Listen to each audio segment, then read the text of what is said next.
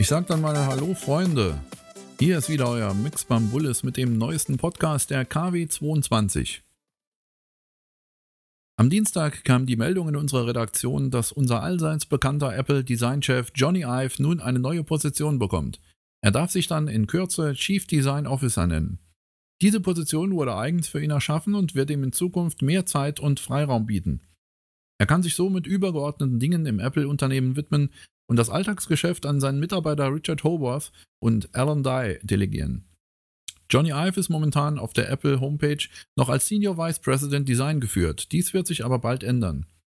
Johnny Ive hat am Neubau des Apple Campus ohnehin sehr viel zu tun jetzt, denn seine designerischen Fähigkeiten werden von Telefonen bis hin zu Stühlen und Accessoires der Mitarbeiter, wie zum Beispiel Schreibtische und vieles mehr gefordert. Natürlich wünschen wir Johnny einen erfolgreichen Einstieg in seinen neuen Aufgabenbereich. Am gleichen Tag wurde auch die vierte Beta von OS X 10.10.4 im Developer Center bereitgestellt.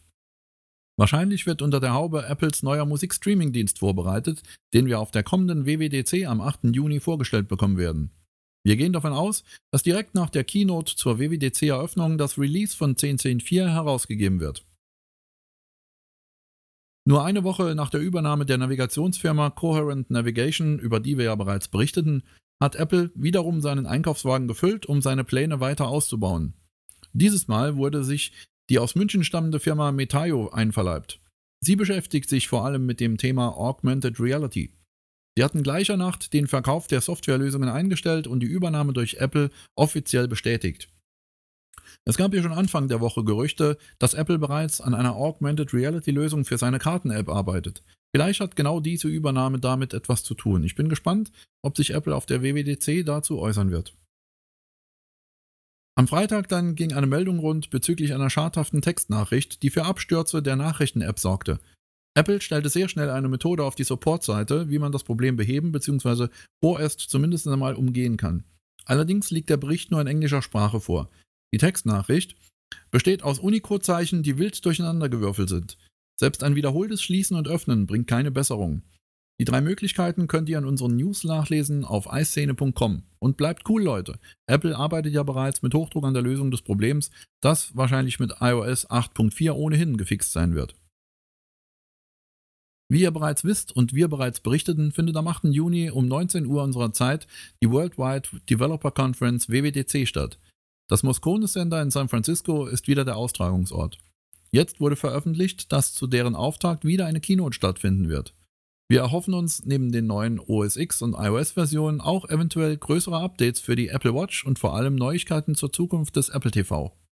Die Keynote wird nach unserer Einschätzung wieder übertragen werden, sodass alle, die über ein Apple-Device verfügen, von iPhone bis Mac, jede Sekunde verfolgen können. Über weitere Details halten wir euch auf dem Laufenden.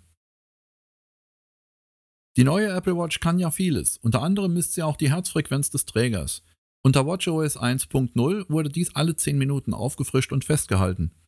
Seit OS X bzw. seit OS 1.01 aber wird dieser Rhythmus oft durch große Lücken unterbrochen, die auch mal Stunden andauern können.